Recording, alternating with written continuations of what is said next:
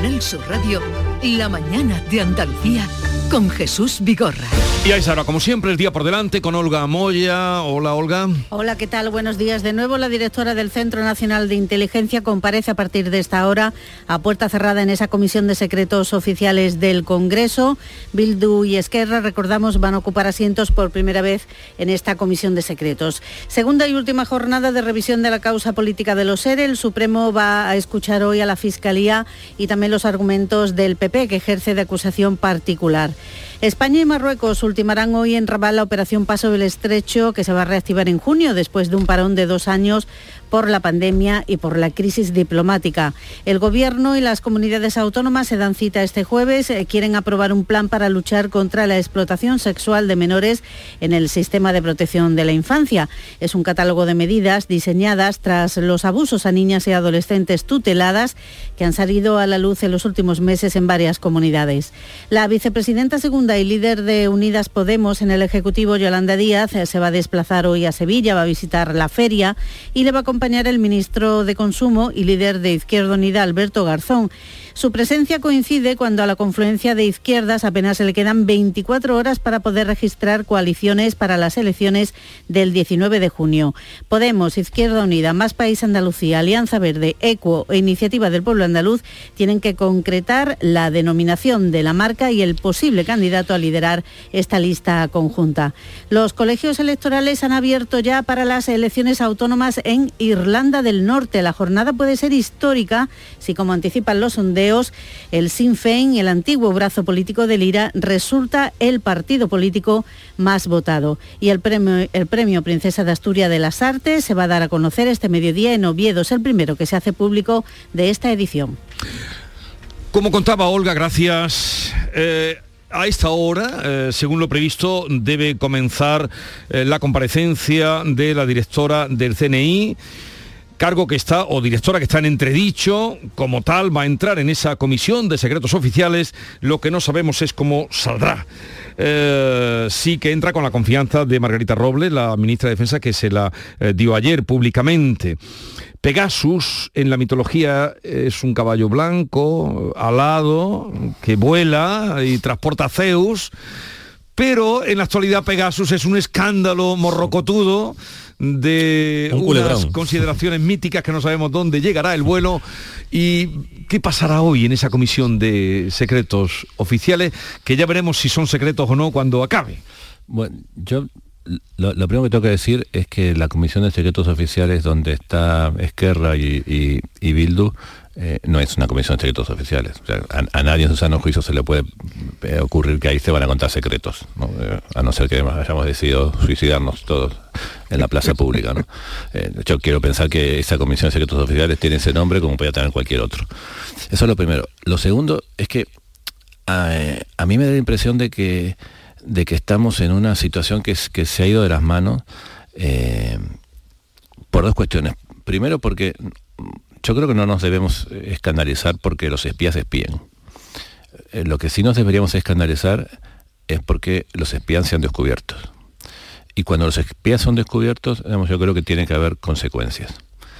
Pero a mí me, yo no, acabo de comprender sobre todo la, eh, el, empeño de, Podemos por, por, acelerar el cambio, el, cambio político en este país este empeño de Podemos por eh, pedir dimisiones dentro del gobierno, de no cerrar filas en una situación eh, que es eh, terriblemente complicada para el gobierno y en el que la, alternativa que se presenta no es un gobierno solamente del PP, sino, que es un gobierno del PP con Vox. Solamente esa estrategia es que no la entiendo. Yo no sé si estos chicos llevan cuatro años sin leer un periódico, si no se, si no se han enterado lo, lo, lo que sucede en este país. Y la tercera reflexión que se me ocurre, igual después podemos discutir un poco más, que me parece una terrible irresponsabilidad eh, estar eh, pidiendo la cabeza de la ministra de Defensa en un contexto de guerra. España no puede permitirse en un contexto de guerra aquí a, unas pocas horas de, donde estamos eh, cargarse a la ministra de Defensa. Es que tiene, tiene que haber otra solución. la salida de esta crisis no puede ser esa de ninguna manera.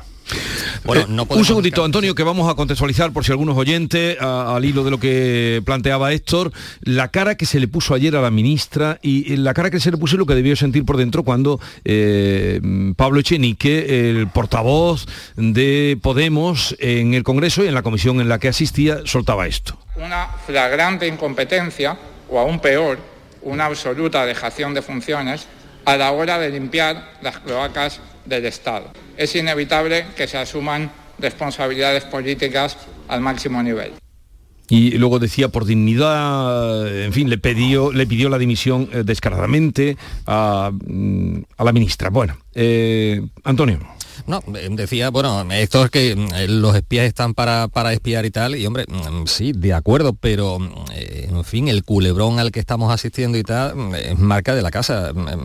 Es grave, gravísimo, y cierto es que en otros países ha pasado ya, eh, pero que bueno, que al presidente del gobierno se le, se le espíen y se le robe material se supone bastante delicado, que podría poner, en fin, en peligro a la seguridad nacional, que no sepamos todavía si lo que se ha robado es grave o es menos grave me, parece que aquí lo que falta es transparencia eh, totalmente y que se nos tranquilice un poco, pero bueno, es marca de la casa, a mí no me sorprende en absoluto todo lo que está pasando. Y cierto es que, hombre, mm, el gobierno dividido en dos, eh, la parte de Podemos que pide responsabilidades, que se asuman responsabilidades a la parte del PSOE, en el PSOE que tampoco están en la misma dirección, Margarita Robles, en, fin, lanzando dardos al señor Bolaños y este a su vez hacia la, la ministra de Defensa. Y bueno, también lo que dice Héctor, eh, pedir la cabeza ahora eh, con la que está cayendo en esta situación tan delicada en el contexto internacional de una ministra de Defensa me pone, mm, pone de manifiesto una vez más la catadura, la, improvisación y el nivel, el nivelito de esa parte del gobierno que es la que, la que representa Podemos, ¿no? Me parece vergonzoso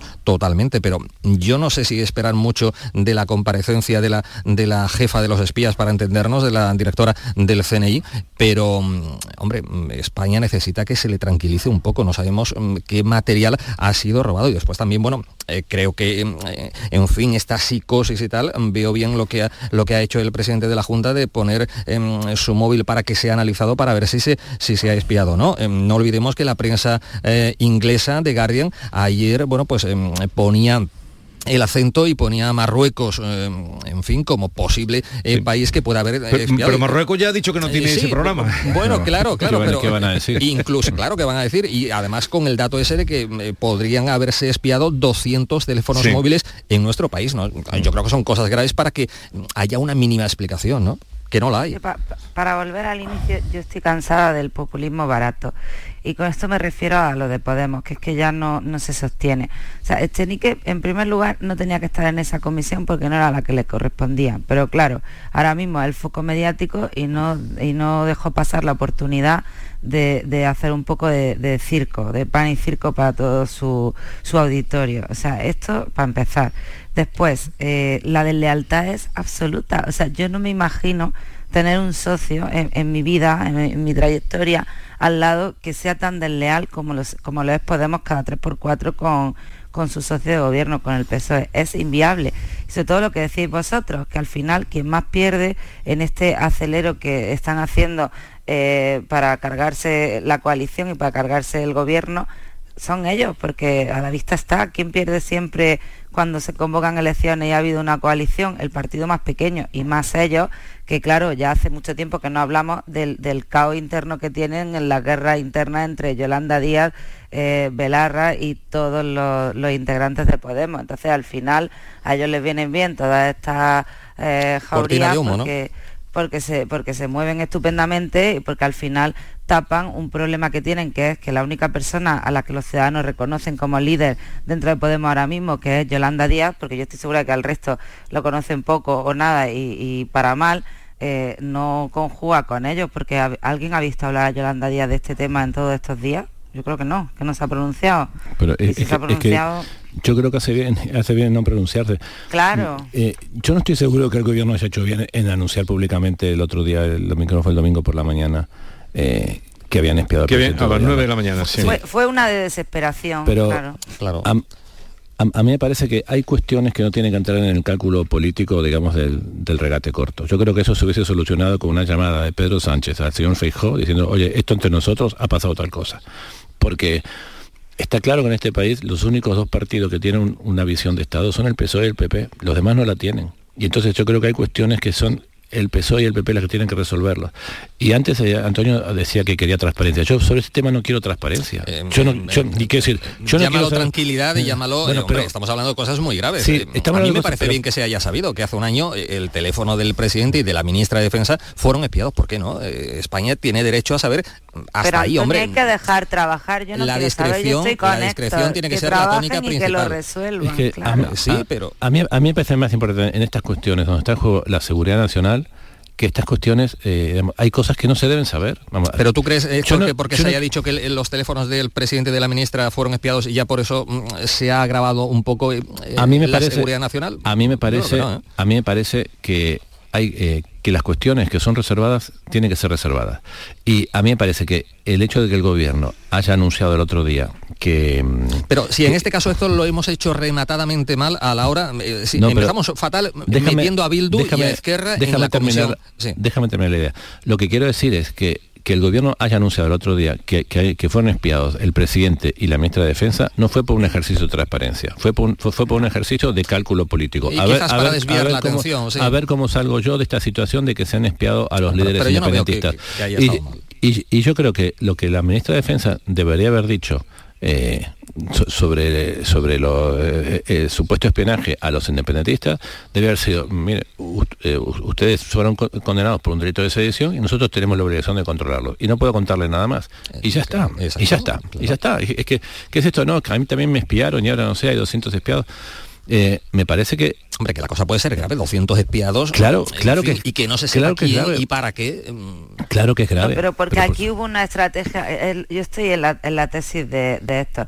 Aquí, lo del anuncio de, de la portavoz y del ministro Bolaño, yo creo que, que eso se hizo, quisi- arriesgaría a decir que incluso al margen de la, de la opinión o del conocimiento de la ministra Margarita Robles, porque al final eh, fue una manera de parar el golpe, de parar el golpe porque ah, como estaban los nacionalistas y, y- le estaban poniendo contra las cuerdas a diario, a todas las horas, y al final lo que hicieron fue decir, bueno, hacemos una hacia adelante, y eso parece salido muy del círculo cercano de Pedro Sánchez, porque Bolaño lo es y la, y la portavoz también. Yo creo que esto se hizo al margen de Margarita Robles, por eso tienen dos posturas tan diferenciadas Bolaño y Sí. ella, porque, porque al final Margarita Robles en todo momento no ha dicho exactamente lo que tú comentabas, Héctor, pero sí ha defendido esa tesis de hemos hecho lo que teníamos que hacer. Ya está. O sea, ¿Qué, qué- qué más vas a explicar? está. Es que- no Pero- hay que justificar nada. pero de con- que si es que me han espiado a mí también o no. No, no. Es que eh, había este problema y se ha actuado como se tenía que actuar. Pero si que no lo- ha salido bien. lo Bueno, resolvió. errores se cometen en todos sitios. Ella lo resolvió así, pero a ver eh, cómo paga, aunque estáis de acuerdo en que no es el momento de, de tocar la ministra de Defensa, pero ahora mismo está un, un Pero- poco en entredicho. Pero es que no. además teniendo en cuenta que, que algunas de, de estas operaciones que se hicieron de, de espionaje se hicieron bajo control judicial. O sea, que, que no Sí, que sí, estamos ya, hablando de, claro, de sí, una operación de las cloacas. No, no, no.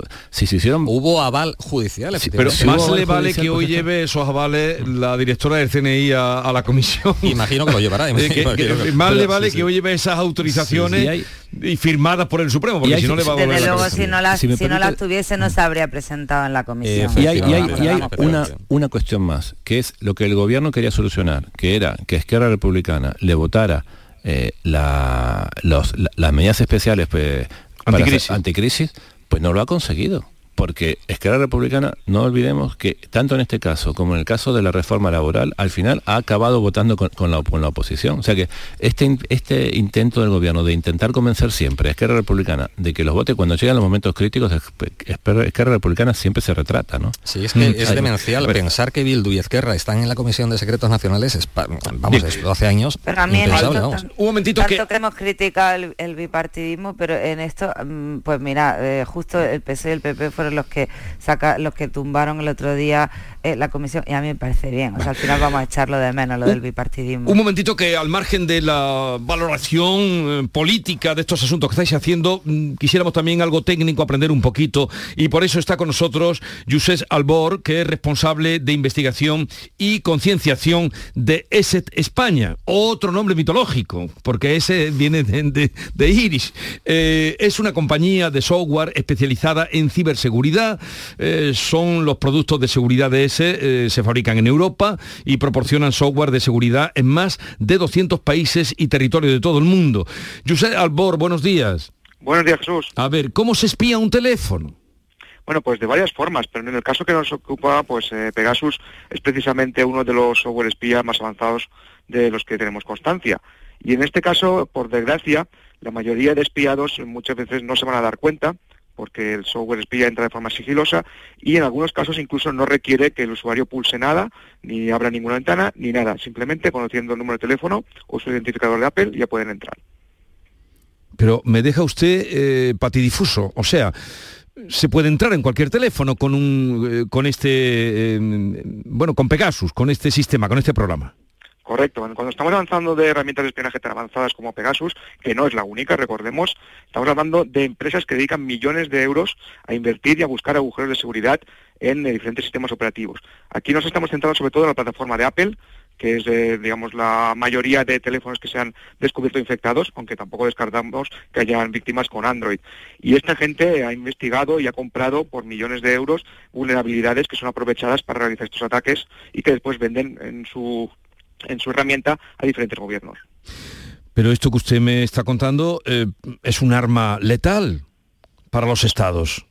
Bueno, es una, una herramienta, un spyware, como llamamos nosotros, que es utilizado, y digo, no es de ahora, es de hace años y esto es un peligro porque representa que un dispositivo que todo el mundo llevamos en la mano, pero más concretamente personas que pueden tener secretos de Estado o información confidencial, pues eh, se ven eh, incluso afectados por un ataque de este tipo y podrían revelar secretos, por lo cual nosotros siempre recomendamos evitar tener eh, información sensible en este tipo de dispositivos, sobre todo cuando se trata de personalidades.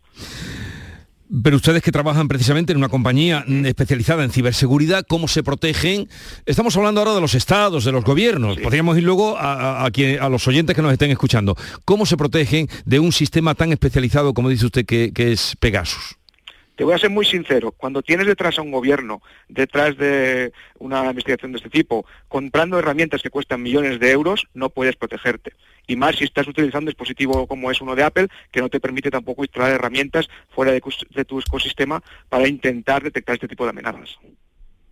Pero mm, eh, nos dicen también que quienes vendían ese programa mm, tenían eh, el ofrecimiento de que iban a, darle seguridad o al menos la alerta de que le estaban siendo que estaban siendo espiados. Bueno, eh, en SEO Group lo que se ofrece es la herramienta. Como lo utilices tú, ya ellos confían en que le das un buen uso.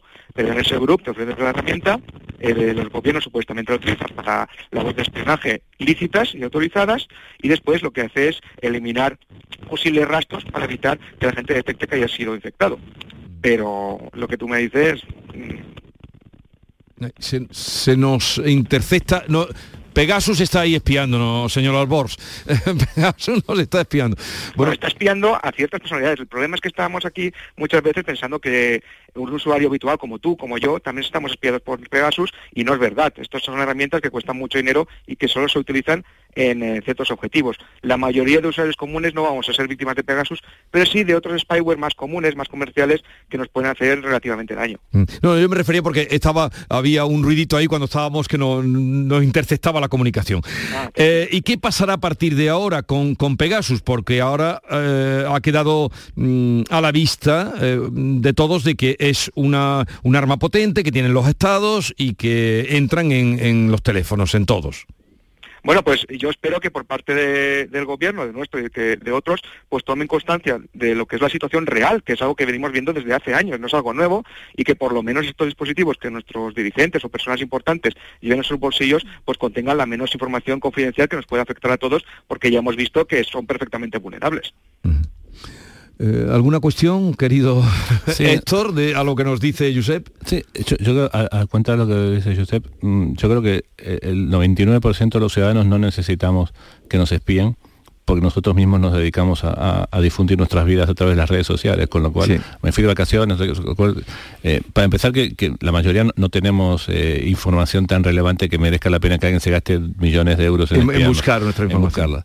Y en segundo lugar, que, hay una, una eh, tendencia a, contar las intimidades de cada uno. Yo me escandalizo cuando la gente cuelga fotos de sus hijos eh, en, las redes sociales. ¿no? Me, parece que, por un lado a veces tenemos esta, este miedo a que nos espíen, pero por otro lado hacemos todo lo posible por, contar nuestras vidas. ¿no? Em, bueno, pues eh, señor Josep Albors, em, gracias por estar con nosotros, un saludo y, nada, hasta... a mí al menos me ha dejado mm, eso, mm, con el alma en vilo. Lo único, lo que ha concluido usted es que papel y lápiz.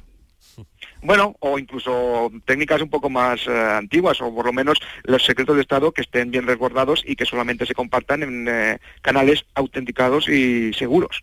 ¿Y cuáles son esos canales seguros? Eso lo tendrá que definir, eh, por ejemplo, el Centro Nacional de Inteligencia. Pero mm, si se manejan por Internet, también puede garantizarse esa seguridad, esos canales seguros. Se puede, se puede por lo menos asegurar de forma más, eh, por así decirlo, eh, certera o con más fortaleza que si no que teniéndolo almacenado en un dispositivo móvil. Se pueden realizar, por ejemplo, comunicaciones cifradas y así evitar que, por ejemplo, pues un simple ataque a un dispositivo móvil afecte a la seguridad nacional. O sea que lo más fácil, y es por donde hemos empezado, es el móvil. Lo más desprotegido es el móvil. Eh, un momentito, señor José, que le quiere decir algo a Héctor y África también creo. una preguntita, porque si bien es cierto que, nosotros no tenemos tantos secretos, pero sí tenemos cuentas bancarias, operaciones, cuando compramos, etcétera, ¿no? Entonces, eh, por un lado, se, nos está impulsando todo el tiempo a que prácticamente ya no podemos hacer nada presencialmente, que prácticamente todas las, operaciones bancarias, sobre todo, las hacemos a través, a través del móvil, porque cuando vamos al banco nos dicen que... que sí, te desvían ya móvil. Y, y, ¿cuáles serían, digamos, las medidas básicas para impedir, eh, no que nos robaran secretos que no tenemos, pero sí que nos robaran, que nos robaran dinero? Perfecto. Ahora no hablamos de lo que son amenazas a las que los usuarios normales nos enfrentamos. Pero ahí sí que hay unas medidas que podemos adoptar. Por ejemplo, tener nuestro móvil actualizado, descargar aplicaciones desde fuentes de confianza, contar con una solución de seguridad instalada en el móvil y sobre todo tener un poco de desconfianza, especialmente en todos esos enlaces o archivos que nos envían, por mucho que pensemos que vienen de fuentes legítimas. Porque precisamente durante la pandemia se han eh, multiplicado este tipo de ataques y los troyanos bancarios, los que precisamente tú dices se encargan de robar dinero, se han eh, visto aumentados especialmente en España. Y confía mucho en que la gente puse sobre un enlace pensando que tiene un SMS de su banco o de algún conocido. Mm, sí, ahí han caído como moscas. África. ¿Cómo es posible que un medio de comunicación como el de New York eh, se entere de que, de que estábamos utilizando Pegasus en España para investigar a los independentistas y, estuviéramos los demás todos a verlas venir? Bueno, ahí la información partió inicialmente de Citizen Lab, luego ya eh, el resto hará más caso o menos caso. Sí, pero se supone que esto es privado, que, es una cosa, no, no se debe de saber que se está espiando a alguien, ¿no? ¿Cómo salta esto? El tema es que, eh, a ver, Citizen Law junto con Amnistía Internacional llevan años eh, investigando posibles eh, incidentes relacionados con Pegasus y lo que hacen es cuando tienen una sospecha pedir a aquellas personas que podrían haber sido infectadas que les dejen sus móviles o sus dispositivos para realizar un forense y entonces decidir si realmente había estado infectado. Bien, Yusera Bors, responsable de investigación y concienciación, bonita palabra, de ESET España. Gracias por estar con nosotros, un saludo y buenos días desde Andalucía. Buenos días. Hasta luego. Seguimos en tertulia, pero antes hacemos una pausa con Héctor, África y Antonio. El cupón ha cambiado, puede tocar por los dos lados. Y si lo miras con cariño, ahí va, qué bonito. A mucha gente vas a apoyar. Por los dos lados puedes ser ganador. Colaborando con la gente es mayor. Nuevo cupón diario. Ahora de lunes a jueves con premios a las primeras y a las últimas cifras. Además tiene un primer premio de 500.000 euros al contado. A todos los que jugáis a la 11, bien jugado. Juega responsablemente y solo si eres mayor de edad. ¿Por qué Agua Sierra Cazorla es única? El equilibrio de su manantial es único, el más ligero en sodio, la idónea para la tensión arterial, más rica en magnesio, calcio y bicarbonato. Y ahora Agua Sierra Cazorla con los refrescos saludables de verdad sin azúcar y sin gas, más naranja y limón. Agua Sierra Cazorla, la única en calidad certificada. Montepío, ¿en qué podemos ayudarle? Quería saber si mi seguro de salud tiene cobertura fuera de Andalucía. Claro que sí, en toda España. Y si viaja al extranjero, cuenta con asistencia en caso de urgencia.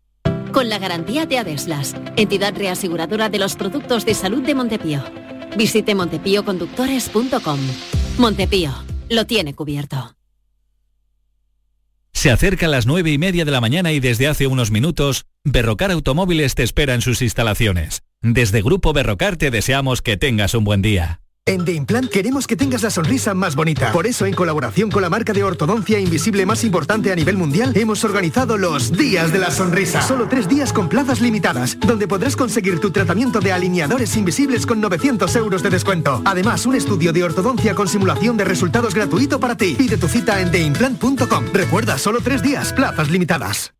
¿Eres de los que se desesperan cuando no carga un vídeo en YouTube? Vente a Unicable y combina nuestros servicios de fibra, móvil y televisión como quieras. En Unicable encontrarás tarifas de otro planeta. Visítanos en La Rinconada, Umbrete, Cantillana, Santiponce, La Puebla del Río, San José de la Rinconada y Alora, en Málaga. Encuéntranos en unicableandalucía.com. Recuerda, tu operador local es Unicable. Jesús Vigorra, Mariló Maldonado, Yuyu, Rafa Cremades, Domi del Postigo, Pepe da. Todos están en Canal Sur Radio Sevilla.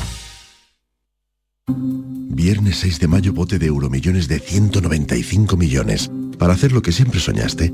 Y si necesitas ayuda para soñar, podemos cambiar el contar ovejitas por contar hasta 195 millones. Así. Uno, dos, tres, y así hasta 195 millones. Este viernes 6 de mayo bote de 195 millones, porque cuando tienes todo el tiempo del mundo nada te quita el sueño. Euromillones, dueños del tiempo. Loterías te recuerda que juegues con responsabilidad y solo si eres mayor de edad. El resumen de la jornada con la última hora del deporte, la economía y el análisis lo tienes en el Mirador de Andalucía. De lunes a viernes desde las 7 de la tarde con Natalia Barnés. Quédate en Canal Sur Radio, la radio de Andalucía. En Canal Sur Radio, la mañana de Andalucía con Jesús Vigorra. Y con África Mateo, con Héctor Barbota y Antonio Suárez Candilejo. Bueno, ya hemos eh, repasado temas de interés. Eh, quisiera, antes de, de que marcharais también, eh, Héctor, ¿vas a ir a la feria o no? Digo por motivos profesionales, no, eh, no entro en tu vida. Te estaba por responder, solo, solo responderé delante de mi abogado, pero...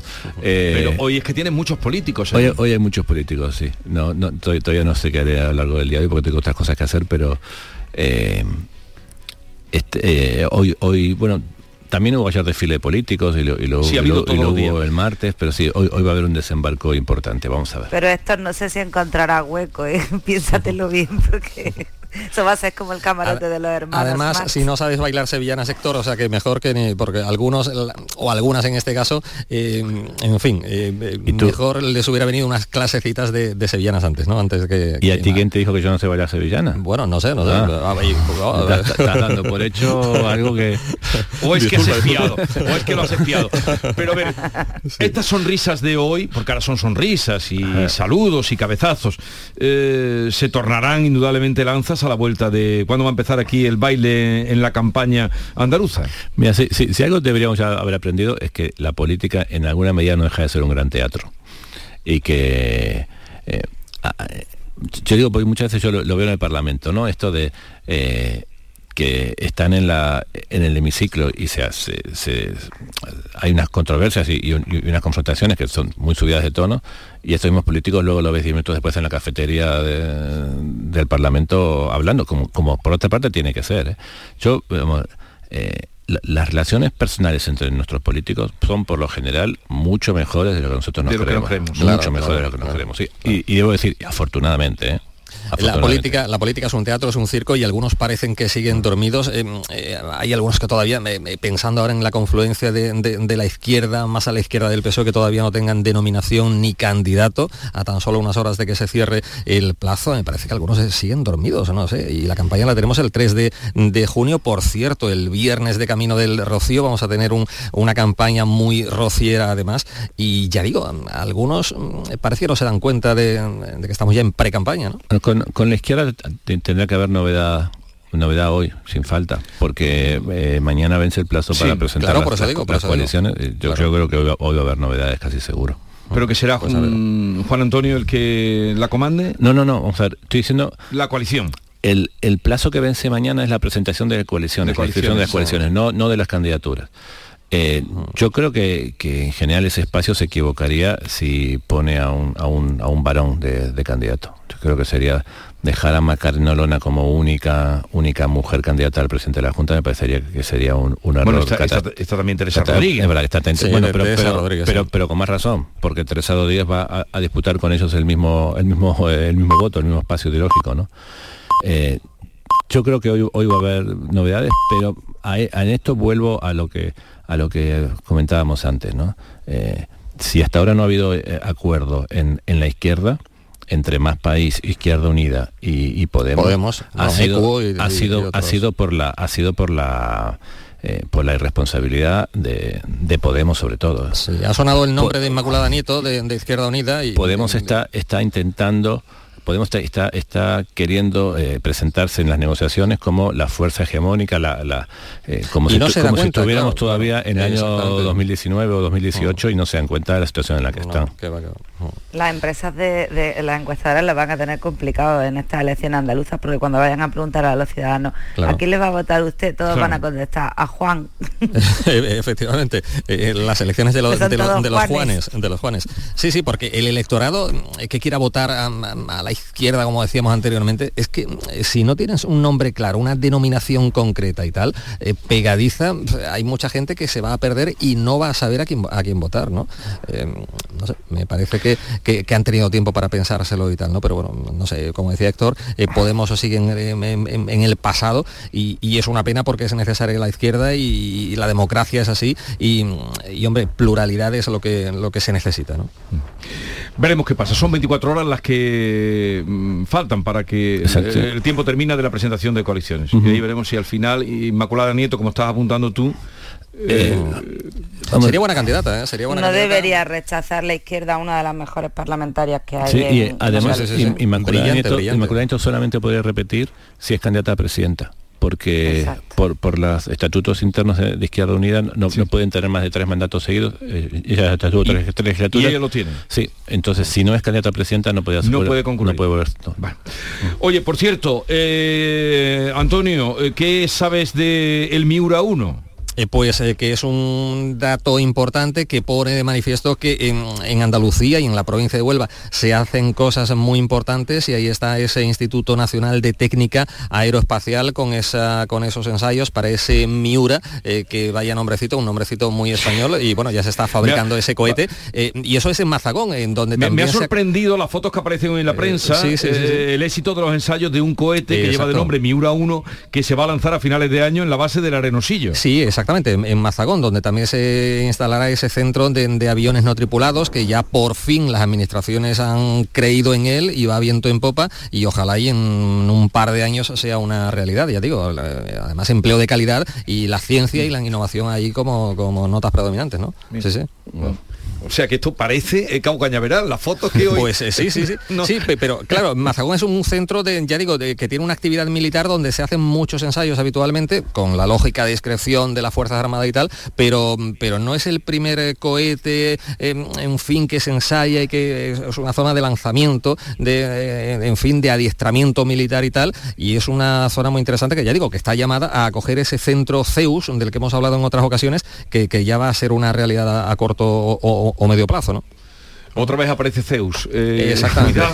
Estamos hoy muy Sí, sí, mitológicos. sí, sí, ¿eh? Totalmente. Eh, mm, Para terminar, no deja de causarme cierta, eh, en fin, eh, no sé cómo decirlo, per- perplejidad, no, algo más. eh, el, el descolgar las, las obras del Museo Ruso de Málaga, titula El Sur, tu periódico, Sí. titula la portada que hoy da, eh, la fotografía portada es El ruso se descuelga de Málaga. Y, y- y cuando mm, un, un proyecto así, cuando volverá.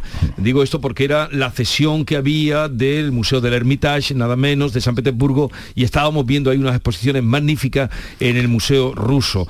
Eh, esto es como si de las librerías se llevaran las obras de Tolstoy, de Dostoyevsky. Bueno, eh, vamos a ver. Si, si, los, si los fondos esos fuesen nuestros, digo, nuestros digo si fuesen de, de alguna institución española o del Fueran ayuntamiento, propiedad si de- fueran propiedad, yo creo que, que seguirían ahí, porque el, el- el co- el Museo Ruso costó mucho. Co- Costó mucho traerlo a Málaga y hay, hay hubo gente que trabajó tanto desde las instituciones como de- desde el ámbito privado también. ¿no? Eh, lo que pasa es que eh, la- las obras esas estaban aquí a cambio de una contraprestación económica. Y entonces el, dilema ético que, se planteó, y pese a, que el alcalde de Málaga en un principio se, planteó continuar, pero después vio que era imposible, era si había que seguirle pagando con dinero público español a una institución pública rusa, eh, por el alquiler de esos cuadros. ¿no? Sí, que era lo eh, que había, exactamente, un pago, digamos, eh, y claro, si estamos en un, conflicto de este tipo, yo creo que, lo que lo que se ha producido ahora es, es, a mí me parece tristísimo, es muy triste, pero al mismo tiempo me parece que, guarda cierta lógica con la, con la situación en la que estamos. Es, vamos, en esta guerra todos vamos a perder, alguna gente ha perdido lo más importante que es la vida, eh, nosotros vamos a perder esta, esta referencia cultural. A mí me parece tristísimo, digo, me parece muy triste, eh, pero al mismo tiempo también me parece que es una, salida lógica. Pues además los últimos pases han estado todos llenos, han organizado algunas actividades en la despedida y es que casualmente la última exposición que había eh, era Guerra y Paz en el arte ruso, o sea, muy, muy ad hoc para, para el momento que, estamos viviendo. Pues es una pena ese logro. La verdad es que lo que apunta Héctor eh, no son los cuadros de aquí, no, no es comparable con lo que decía de retirar obras porque no son nuestros y, hay una contraprestación económica. En fin, perdemos, desde luego perdemos una... Perdemos porque ahí hemos visto exposiciones extraordinarias como la última además que apuntaba África Mateo. Bueno, voy a liberar ya para que tengáis un día glorioso de trabajo o donde tengáis que acudir. Eh, a los feriantes, ¿eh? los, que estáis en Sevilla. no, le veo, cara de feria Héctor, pero a lo mejor tiene que ir allá a cubrir. Bueno, él dice que sí, él le ha dejado claro que a lo mejor incluso baila sevillana, o sea que... no le veo mucho cuerpo de feria. Eh, Antonio Suárez Candilejo, Héctor Barbota, ha sido un placer que tengáis un bonito día. Igualmente, un abrazo. Hasta luego. 9.37 minutos ya de la mañana. Enseguida vamos a ir al tema de las hipotecas con Fernando Zorita. Eh, Maite estará por aquí enseguida con David. Hablaremos también, conectaremos con Eduardo Ramos, que está eh, en Málaga, en la térmica de Campanillas, donde la sede de la central de Naturgy, donde se han encaramado esta mañana activistas de Greenpeace y con ellos está nuestro compañero Eduardo Ramos. Será en un momento. En Canal Sur Radio, la mañana de Andalucía con Jesús Vigorra. Sevilla. Canal Sur Radio. Dehesa a la Adelfa. Jamones y embutidos ibéricos de bellota. Carnes de ternera, cerdo y pollo de primera calidad. Contamos con una gran variedad en quesos nacionales e internacionales. Descubre los verdaderos tesoros de nuestra gastronomía en calle Esperanza de Triana número 50. Dehesa a la Adelfa. La calidad del ibérico en tu mesa. Gran Circo Alaska presenta por primera vez en Ronda del Tamarguillo animales en hologramas. Caballos, tigres, elefantes, osos polares, jirafas, un sinfín de atracciones con un acuario gigante con animales 3D gracias a las nuevas tecnologías y a reír con los payasos Plin Plin. Instalado en Ronda del Tamarguillo junto al antiguo matadero. Inauguración el 28 de abril. Venta de entradas en grancircoalaska.com. ¿Buscas una fibra óptica que te dé más? Telecable Andalucía es tu operador local de confianza. Telecable. Fibra de 300 megasimétricos por solo 14,90 euros al mes y línea ilimitada de 24 gigas por 10,90. Contrata en Telecable Andalucía. Somos punto de venta oficial de Xiaomi. Telecable Andalucía. Conecta con lo que realmente importa. En Canal Sur Radio por tu salud, responde siempre a tus dudas. Al tiempo que avanza la investigación y las soluciones para la diabetes, los datos indican que el ejercicio físico es la mejor medicina para esta enfermedad. Son conclusiones del reciente Congreso de la Sociedad Española de Diabetes. Y esta tarde, en directo en el programa, los mejores especialistas y todas tus dudas y preguntas en directo. Envíanos tus consultas desde ya en una nota de voz al 616-135-135. Por tu salud, desde las 6 de la tarde con Enrique Jesús Moreno. Quédate en Canal Sur Radio, la radio de Andalucía.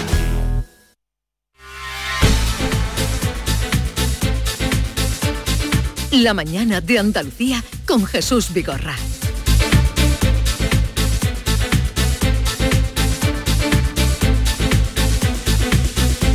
Saludar en este momento, ya se anunciaba Fernando Zorita, miembro de la red ABAFI de abogados y economistas. Fernando Zorita, buenos días. ¿Qué tal? Buenos días, Jesús. Me alegro de saludarte y agradecidos a que nos atiendas. Igualmente. A ver, vamos, eh, están subiendo los tipos de interés, el Euribor que llevaba ya, ya nos habíamos olvidado, estaba en negativo, pero ha empezado a subir. Eh, ¿Qué va a pasar con las hipotecas a partir de ahora?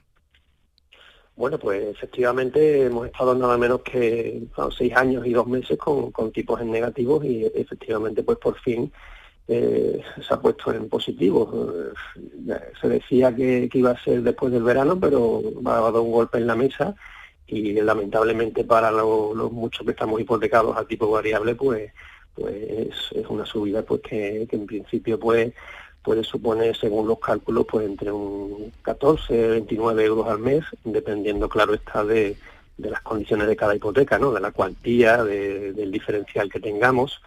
Y bueno, las previsiones, eh, aventurarse es complicado, pero yo como abogado, que no soy economista, no tengo mis propias, lógicamente, mis propias cuentas, pero viendo un poco que también es mi trabajo pues las previsiones, pues hay entidades financieras como, como Bank Inter, que estaban ya comentando que, se preveía que a finales de este año pues podría estar en torno a, a 0,40, el sí. a un año, que como tú bien dices es el que la mayoría de hipotecados usan para para revisar su hipoteca y que quizás en diciembre del 23 pues podría estar en torno a 0,80.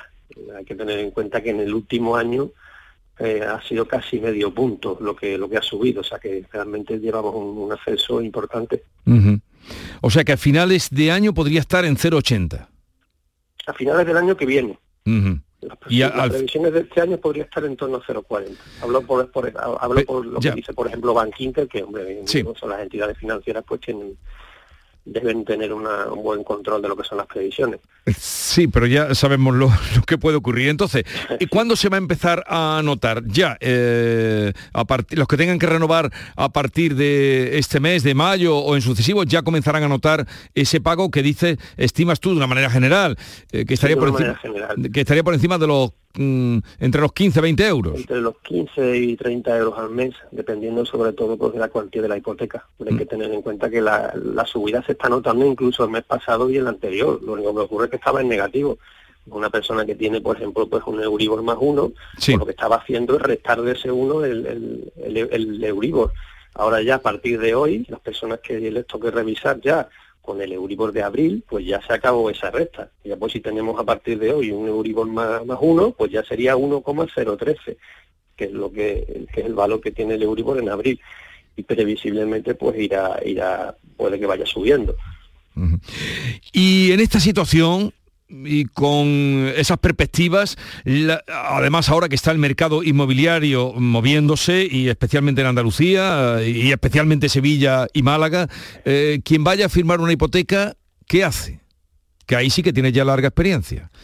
Sí, sí, hombre, en principio eh, estamos hablando de una, de una hipoteca, pues el plazo medio que tiene ahora mismo según el Instituto Nacional de Estadística son un plazo medio de unos 24 años. Entonces, claro, aventurarse en saber ahora mismo si lo mejor es un tipo fijo o un variable, pues, pues es muy difícil. Ahí la misión que tenemos sobre todo es eh, hacer eh, simulaciones, eh, ver la capacidad de endeudamiento que tenemos y, hombre, también aventurarse. No es lo mismo. Las personas que no quieran tener ningún tipo de, sorpresa, pues tenemos la, certidumbre que nos da el tipo fijo. El tipo fijo es tan sencillo como que nos tiran el cuadro de amortización y esos 20, 24 o 30 años que tenemos de hipoteca sabemos exactamente cuánto vamos a pagar. El variable pues no, nos acerca un poco a lo que es el mercado. Cuando los tipos suban pagaremos más, cuando los tipos bajen pagaremos menos. El tipo variable es el que ha propiciado que haya mucha gente actualmente en España que esté pagando muy por debajo del 1, algo que era impensable. Eso no nos lo da el, tipo fijo. El tipo fijo pues puede ser un tipo fijo 1,30, 1,40, ahora se puede que se acerque más al 2 de aquí a final de año. Pero claro, eso, eso es un poco pues, las ganas que tengamos un poco de, tener uno esa incertidumbre. Cada, cada hipoteca en ese sentido tiene, tiene algo, algo positivo. Aquí la misión está, como digo, en, echar números y también ver pues, cómo queremos aventurarnos. Evidentemente, eh, ha habido un momento, eh, que se está hablando además de que se, se puede perder el tren de las hipotecas, eh, el último tren de las hipotecas fijas baratas. Ha habido en España un momento que desde luego se han podido firmar recientemente hipotecas a tipo fijo muy, muy buenas ahora mismo están subiendo un poco, están firmándose pues a 1,30, 1,40, ahora se están poniendo en torno a unos 65, unos 75. Y también hay que tener en cuenta que, ahora mismo, según los datos del Instituto Nacional de Estadística, se ha dado un, cambio importante porque ahora mismo se están firmando un 73,8% de hipotecas a tipo fijo frente al 26,2% a tipo variable. Son los datos que ha sacado el Instituto Nacional de Estadística a finales del mes pasado. Sí, está muy, sí, sí, está muy, muy, alto.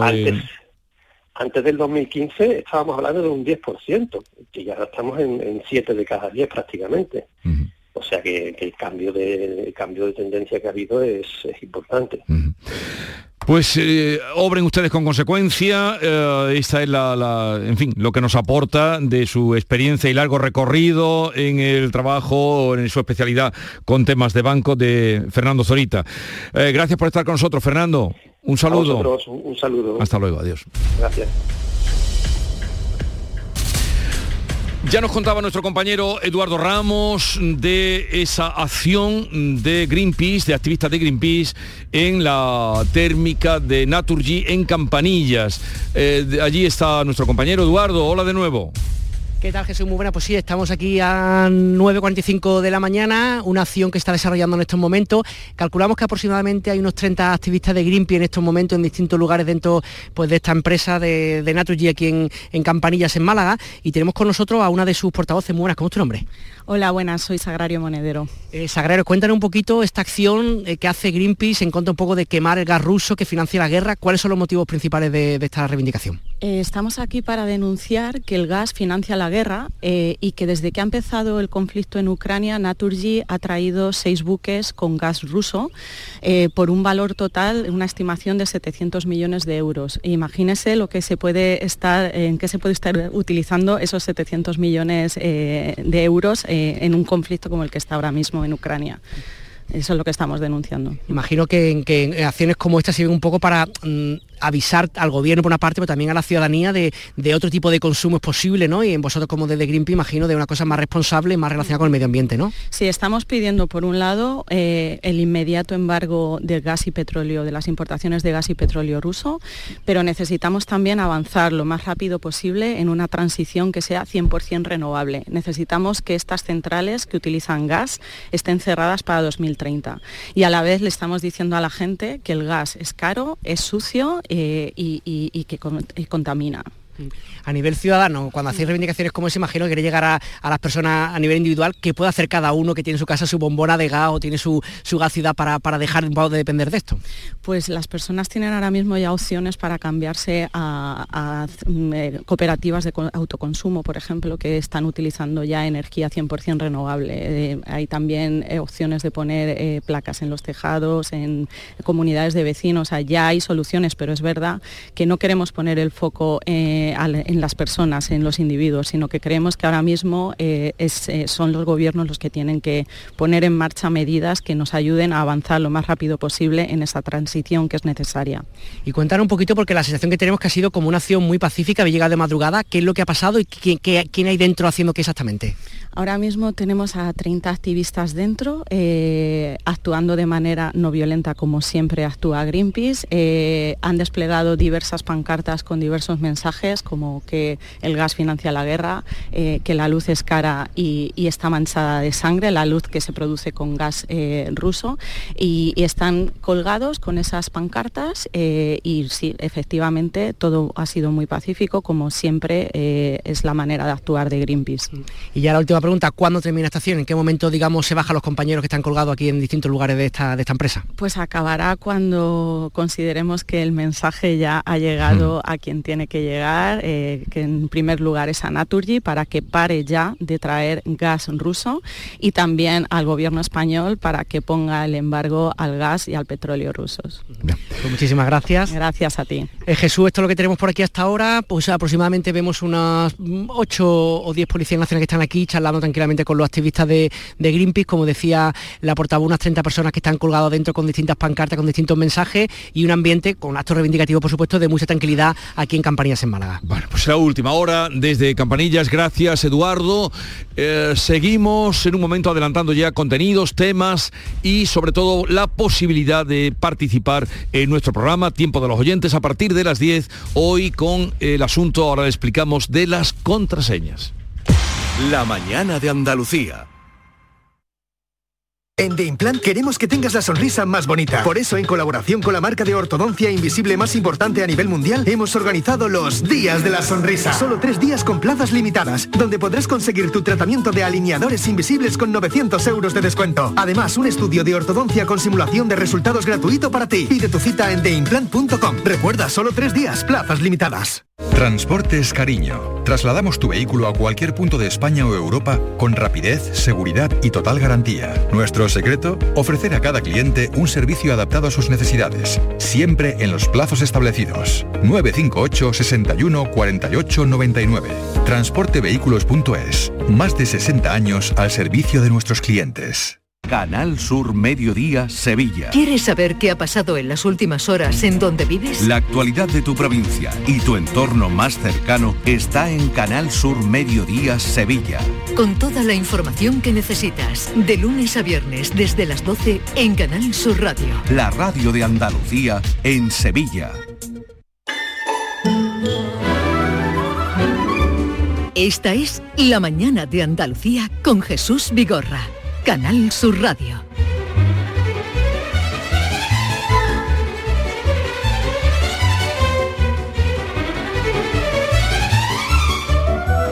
Maite Chacón, buenos días. ¿Qué tal? Buenos días, Jesús. Me alegro de verte. Igualmente. Y David Hidalgo, buenos días. Buenos días, Jesús.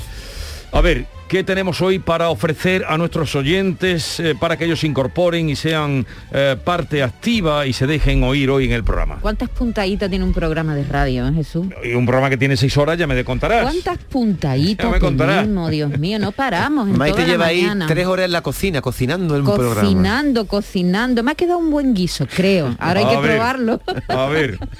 Nos ha quedado un buen guiso, pero ahora hay que probarlo a ver si está bueno, si le falta sal, si le falta... Yo soy el pinche. Eh, eh, querido, mira, eh, ¿cuántas contraseñas llevas tú? Tú las contraseñas que te piden No, ahora yo soy, no, no sirvo, de referente no soy nada de referente. No, de referente, ¿qué quieres decir? que de no referente? puedo decir nada porque yo siempre me olvido la contraseña, no sé Pero la que tienes tengo. contraseñas, claro, Utilizo como ya la misma siempre, sí. Utiliza la misma para todo. Sí, porque Ojo. si Pero no se me olvida. Pero cuando te dice que ha caducado, tienes que poner otra, y ya no sabe cuál poner. No, no, no sirvo, no sirvo para Su esto. contraseña no, ha caducado, da no coraje, soy ¿eh? referente en nada. Bueno, vivimos rodeados de contraseñas. perdona sí. un momento Ah, que, nada, que nada. salude a... Es que, pero, a ver, eh, ustedes, eh, Bernardo Ruiz, Bernardo Ruiz, querido. Buenos días. ¿Tanto te ha trastocado la feria que vienes hoy jueves eh, tocándote un viernes? Eh, es que soy un hombre polifacético y estamos preparando el programa del fin de semana de Andalucía Nuestra. yo con que- la querida y admirada Mamen Gil. Yo, yo creía que, digo, este se ha caído que es viernes hoy. No, ha sido un atraco, si yo me he sorprendido, pero bueno, como soy un hombre obediente, digo, Que te ha visto por el pasillo y te ha dicho que es que qué qué cardeoso, ¿eh? Sí, totalmente. Eh, Lo lía todo, este hombre. Fíjate si el día antes Jesús que ha usado el dos más mayor y el peor. Arriba, en la redacción ha usado dos palabras que yo conocía, chupa escaparates y lame rejilla. Ha dicho Lame barandilla. Lame Y barandilla. aquí en la barandilla debe ser un... Aquellos que han gripalizado el COVID como si el COVID fuera un resfriado menor, eh, aquellos como David. Como que- David, David es un insensato. Chupa Sí. escaparate me ha llamado, pero eso Tú- qué, insulto es Oye, ese? ¿has ido a la feria? Sí. Y vienes quejándote aquí de los que han virali- virilizado. He ido a la feria. Virilizado, sí, me- me- No, no, no, virilizado, yo, digo he- he- he- admito y confieso que, que he pecado de palabra, obra y omisión, pero, pero sinceramente ¿Y te, no. te llevaste el frisante no debajo del brazo? no, aquí no me habléis de esas cosas, ¿eh? Tengo, mañana estoy deseando contarte cosas, eh, pero no voy a quitar tiempo ahora. Pero en la caseta, Estás quitando tiempo. en la caseta habrás estado con la FCC2. Eh, el primer día sí un rato y es que era imposible. Ah, te has quitado la... Tú vienes aquí a insultarnos diciendo, a decirnos chupa No, porque tú- escaparate no, porque tú- y te quitas la no, mascarilla no. en una caseta. Porque tú trivializas absolutamente todo y frivolizas y, y, Y bueno, jijijajá. O sea, porque yo, porque efectivamente. yo voy sin mascarilla a la feria, yo soy un frívolo. No, no, no, Ah. tú eres una persona frívola porque frivolizas el, el asunto. Maite es una persona muy sensata, por ejemplo, y muy respetuosa con el prójimo. Muy sensata, dice. No te voy a preguntar el concepto que tienes de mí porque no quiero tener que echarte del programa y, y quedaría muy mal. No, que la hipoteca ha subido un poco. Ha subido un poquito la hipoteca. Oye, mañana te espero con los Mañana brazos sí. abiertos. Tengo que contarte cosas de Almería. Pues hablaremos precisamente de la Alpujarra de Almería mañana. Eh, ¿Sabes que estuve por allí? Sí. el fin de semana. Bueno, pues luego te contaré. Tengo cosas que... eh, que Gracias, con- Bernardo. que Me has dejado con- sin tiempo para avanzar el resto de los- del programa. Te lo agradezco mucho. Perdóname, róbale a quien sea porque Maite es intocable. Es la sabiduría femenina hecha persona. Y tú eres un zalamero. Venga, Maite, dale. Las contraseñas y vamos a recordar la importancia que tiene tener buenas contraseñas y no hacer como haces tú, que tienes una contraseña para todo. Imagínate que te la descubre un ciberdelincuente. Pues estás vendido. Eso tú tendrás puesta la 1, 2, 3, 4, 5, 6, ¿no? Que yo no sirvo para nada en el tema de contraseñas, Bueno, ni, pero vamos, Esa de todas más maneras... esa es la más usada desde hace años. De la- todas maneras, no, eso no. Pero de todas maneras, preparando también el tema para Sí. luego, creo que las contraseñas están ya periclitadas. Es- bueno, eso dicen, que, Que van a es- morir. que es algo caduco, A mí que mi no banco, es me pide, mi banco me pide ahora la huella dactilar, ya no me pide contraseña. La huella dactilar en la cámara del móvil me la pide. En la cámara del móvil. Pongo el, el, el dedito y ya funciona, ya, ya esa es mi contraseña, vamos. Hemos invitado a Jorge Coronado, que es un experto en ciberseguridad, para que nos dé algunos consejos, porque como decía David, la contraseña 123456 sigue siendo la más usada desde hace años. Es decir, que por mucho que desde los medios de comunicación se diga tener cuidado con las contraseñas, que utilizar minúsculas, mayúsculas, números, caracteres especiales para que no las hackeen y todo, todo, todo, nada, no aprendemos. Casi un tercio de la población sigue utilizando fatal las contraseñas. Pregunta, ¿tiene, Seguimos. ¿tiene usted muchas contraseñas? ¿Cómo las recuerdan? ¿Ha tenido algún problema, por ejemplo, con el robo de datos? 670, 940, 200. Y tenemos muchas preguntas que hacerle a Jorge, ¿no? Cada cuánto tiempo hay que cambiarlas, dónde debemos anotarlas. En ¿Cuántos fin, caracteres debe tener? Bueno, algunas es. veces te obligan, ¿no? Sí, muchas veces te dice, el- la propia plataforma donde tú introduces la contraseña te dice, esta no es segura. A mí me Claro, revienta que me diga, mete usted dos mayúsculas y seis números, pero vamos a ver, es que yo no me puedo acordar de una Claro. contraseña con tanto... eh, y dónde se anotan, en fin, de todo eso hablaremos luego en el tema del día, así que ya pueden dejar sus mensajes en el 670 940 200. ¿De qué te ríes? Un tuit del comandante Luis Lara que ya en sí mismo es un chiste. Es que me acaba de saltar un tuit que ha puesto. Dice, por favor, por favor, no digáis por aquí cómo quedó anoche el Madrid, que lo grabé y lo voy a ver después de comer. Madre mía. Difícil, ¿eh? Quien Difícil no dos enterarse. minutos antes de que terminara el partido dijera, esto ya está todo vendido, me No voy digáis- a ver una serie. mm, Pero podemos decir cómo quedó, ¿no? O- o- Eh, no, eh, por favor, por favor, no digáis por aquí cómo quedó anoche el Madrid, que, tengo, Venga, que lo grabé y lo a voy a ver. respetar, vamos a respetar al comandante. En fin, ya todo el Cosas del comandante Luis. Lara. Nos vamos ya con Sí, García Barbeito. Con García Barbeito, sin, eh, te quiero decir que luego va a pasar por aquí uno de los grandes músicos andaluces, Manuel Imán, va a pasar por aquí. creador de Imán Califato Independiente de aquellos tiempos gloriosos del rock andaluz.